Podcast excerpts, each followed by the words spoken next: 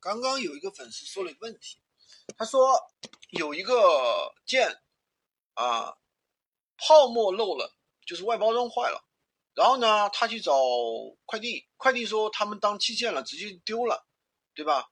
然后呢找商家，找发货的商家拼夕夕，拼夕夕说要图片，然后呢那个快递又说等待处理，等于左右为难，被踢皮球了，知道吧？就这个意思。其实这个粉丝就来问我应该怎么处理。其实这个事情很好处理啊。首先你要搞清楚，第一，这个事情到底应该是谁负责，对吧？我们有寄件吗？我们是寄件人吗？我们不是寄件人，寄件人是拼夕夕，对不对？我们是收件人吗？我们也不是收件人，我们是啊，我们收件人是客户。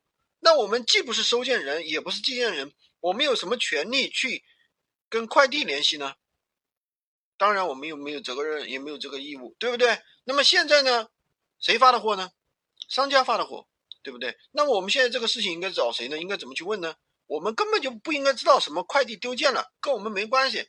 我们现在看到的就是你现在寄了这么一个，我在你这里买了个东西，这么多天了，我没有收到，对不对？你要告诉我是什么原因，为什么我到现在没有收到，对不对？至于你跟物流的关系，你跟快递关系，你自己去扯呀，对不对？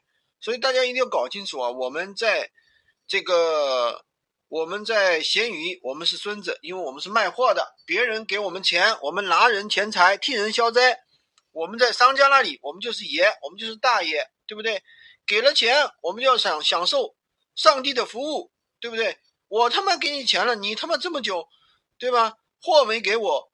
我还问你呢，你来问我，你还问我要什么照片？我哪有什么鬼照片？这是你应该处理的事情，你不处理，你问我，好吧？大家记住了啊，买卖双方你一定要搞清楚啊，什么时候是，你什么时候是卖家，什么时候买家，别把，别该当爷的时候当孙子了哈。